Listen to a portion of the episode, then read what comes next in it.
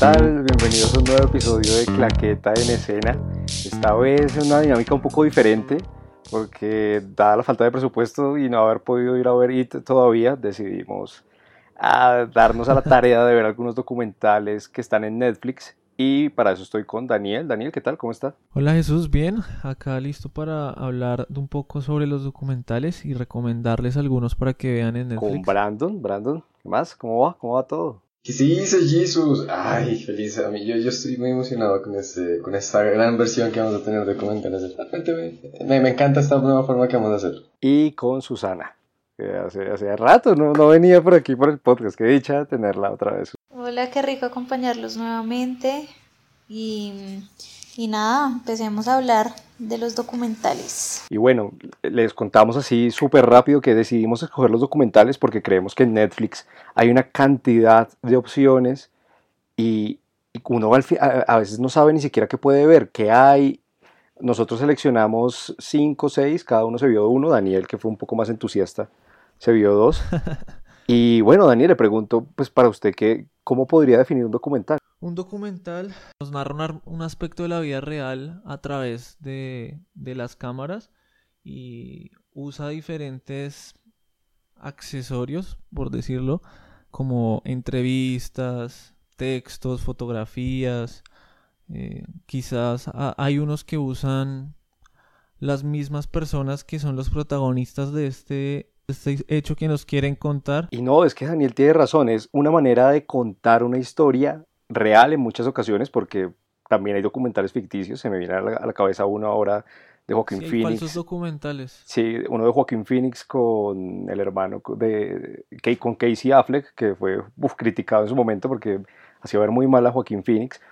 Pero es la manera de contar una historia que es real, que transcurrió. Y Brandon, ¿por, por qué el documental es como que siempre llama la atención? ¿Qué tiene? Yo creo que a través de los documentales uno puede empezar a, a ver historias inmensamente increíbles que terminan siendo parte de la realidad, parte de, lo que sucede y de lo que sucede en nuestras vidas. Y de esta forma poder retratarlo de una manera audiovisual que quede como el- el- la historia a través del tiempo en, en esto que sucedió, no en algo ficticio, no en algo desarrollado, tal vez sí en algo pensado en cómo mostrarlo, pero de alguna otra forma siempre va a ser real. Y eso tiene su magia muy, no sé, muy linda en el hecho de poder eh, conocer la historia, conocer eh, historias eh, a través de eso. Eso me parece genial. Y es que hablábamos cuando escogimos este género, que es una mezcla audiovisual que muchas veces te llega, te logra sensibilizar más que una película, y ponemos el ejemplo de, a mí particularmente de Wolf Wall Street, sí es una película que te llama mucho la atención, visualmente está muy bien narrada, pero haber visto tal vez un documental en el que te cuenten la historia de Jordan Belfort pudo haber sido hubiera atrapado más el lado emocional, ¿no, ¿No lo creen ustedes? Sí, yo creo que en este momento también hay muchos, como los llaman, biopic, de muchas figuras. Viene, por ejemplo, ahorita viene el de Freddie Mercury, eh, han hecho varios de Steve Jobs, eh, pero creo que realmente un documental, como que uno lo siente más real y cuando uno empieza a ver un documental eh, de diferen- del tema que sea, porque hay muchísimos temas, pero el tema que sea un- como que a uno le llega más porque uno sabe o, se- o tiene la digamos la certeza de que lo que está viendo no digamos no tiene como no lo suavizan sí no lo suavizan tanto. O sea realmente hay documentales que nos muestran la realidad como es eh, o contada a través de los ojos de, de lo que nos quiso mostrar el, el director. Ju- Justamente quería hablar de eso porque ya en Claqueta habíamos visto eh, un documental, el de los cascos blancos, que en su momento lo hablábamos, se sentía mucho un tema de que se había producido a partir de una manera de ver el mundo, que es la occidental. Y sí logra sensibilizar, pero se, siente eh, que hay toda una producción detrás interesada en querer contarnos algo desde un punto de vista. Y, y todo esto es gracias al material archivo que se tiene de los personajes, ya sean discursos que dieron en su momento, presentaciones, em, cualquier tipo de manifestación y no, y no solo digamos, tiene en mi caso más valor tener un video o incluso una, un audio de la voz del personaje que las mismas fotografías que en muchos casos también pueden emplearse en los documentales. Sí, igual lo que tú dices es cierto. Vemos como muchas películas también están empleando estos recursos para, no sé, como para llegarle a la gente y decirle como, ven, lo que acabas de ver, aunque quizá no sucedió todo así como lo viste, sucedió. O sea, tipo, eh, recuerda ahora Lion, que al final nos muestran un video corto de, del verdadero eh, protagonista conociendo a, su mamá. Y Daniel tiene razón en el hecho de que está muy de moda hacer ese tipo de películas, pero es que le da una posibilidad mucho más grande al director por el simple hecho de que hay, hay detalles que no se conocen. Entonces, si yo me los invento, pues una película. Exacto, pasan las películas. Muchas veces muchas eh, cosas que sí pasaron, pues digamos que hablando a nivel de guion o hablando de, de lo que va para la historia, quizás no convengan tanto y cambian detalles de, en estas películas. Pero al ver un documental, creo que se siente como más, como más lo, que decíamos, sí, para no, para no caer en tanta repetición, lo que decíamos de la parte emocional y, hablando un poco del contexto de cómo surgieron los documentales, nos encontramos con dos personajes bien interesantes, Siga Bertov y Robert Flaherty, que en el, en el siglo XX, en los años 20, curiosamente, de, empezaron a producir películas que si bien querían contar una historia, lo hacían de manera real. Y ellos sin saber y sin darse cuenta empezaron a trabajar el cine documental y hoy nos encontramos con que hay unas posibilidades tan grandes con el desarrollo del Internet y demás que tú puedes hacer tu mismo documental casero y subirlo a YouTube. O sea, tienes muchas plataformas para contar historias. Eh, sí, yo creo que con el pasar del tiempo también el documental en sí ha crecido mucho. O sea, por todas las herramientas que hay hoy en día, quizá antes no pues no tenían por ejemplo la forma de tener entrevistas o cosas así que hay hoy en día hay muchísimo material subido a internet y que es accesible para cualquier persona. Y bueno, a partir de eso ya para entrar un poco en, en materia, escogimos, como les dijimos, cinco documentales. Y bueno, Daniel, si quiere arrancar con el que usted, uno de los dos que vio, el de Spock, si le parece bien. Ah, bueno, para, para, para que entiendan un poco la dinámica que vamos a usar, cada uno va a hablar de su documental para entender qué puntos en común pueden llegar a tener.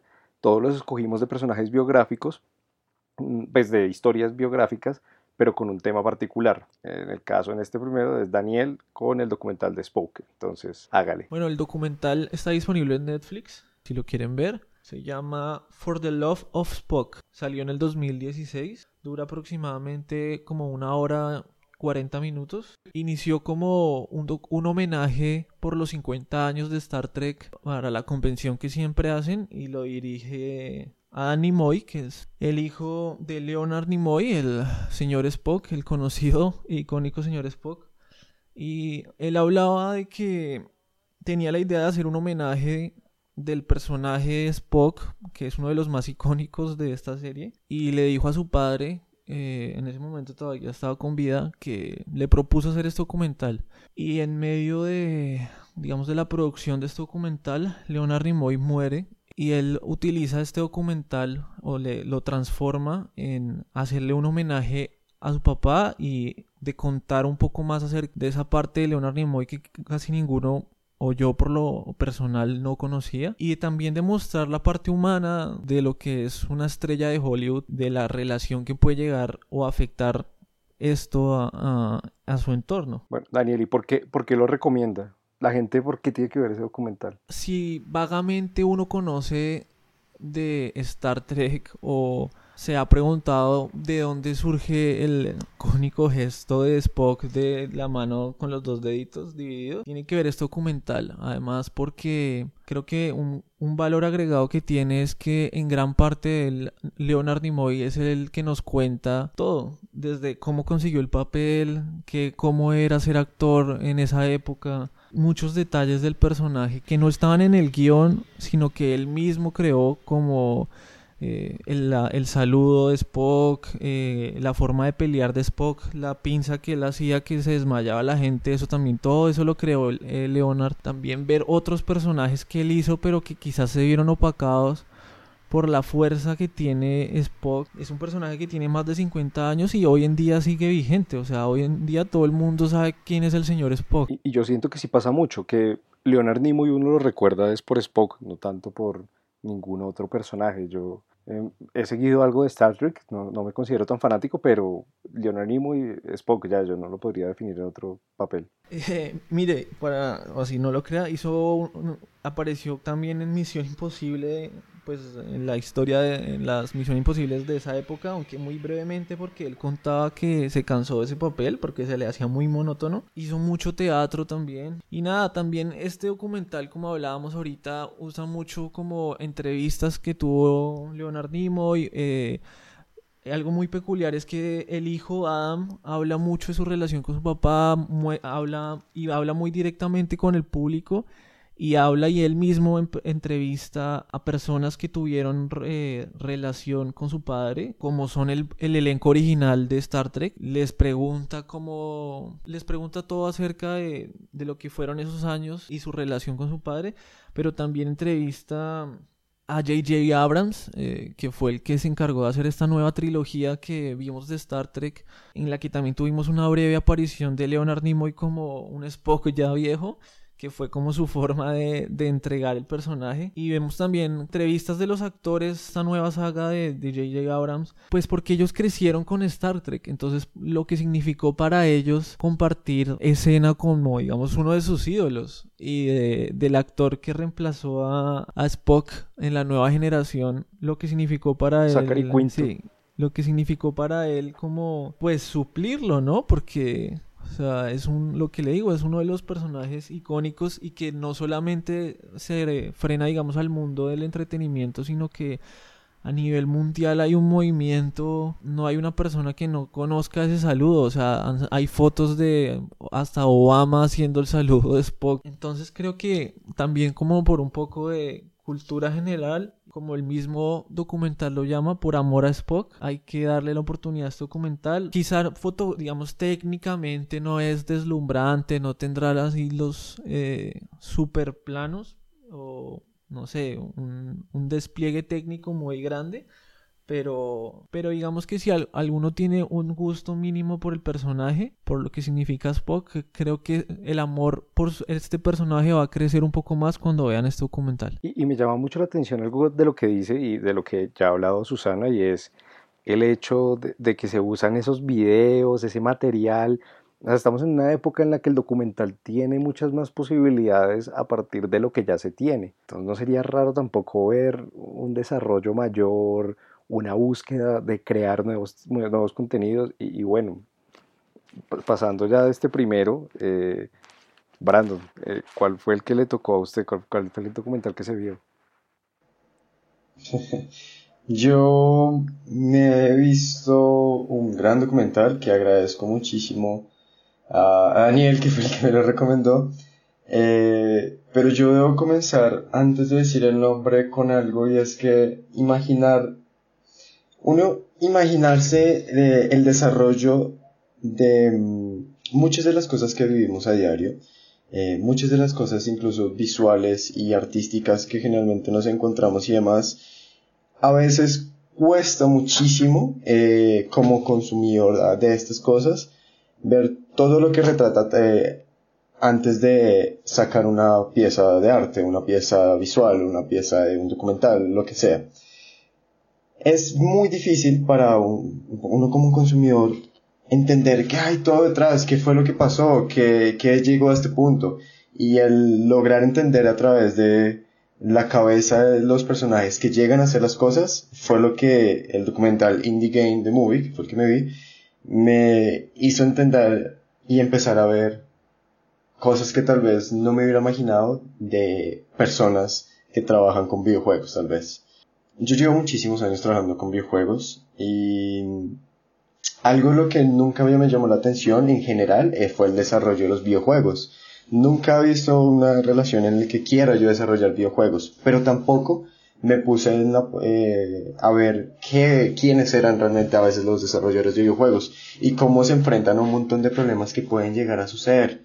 Indie Game eh, The Movie relata la historia de tres videojuegos independientes. El indie significa estos videojuegos que son desarrollados por empresas pequeñas que generalmente terminan siendo de dos hasta diez personas y que en este momento de la historia eh, está cogiendo mucha fuerza digitalmente gracias a la internacionalización de, por parte del Internet.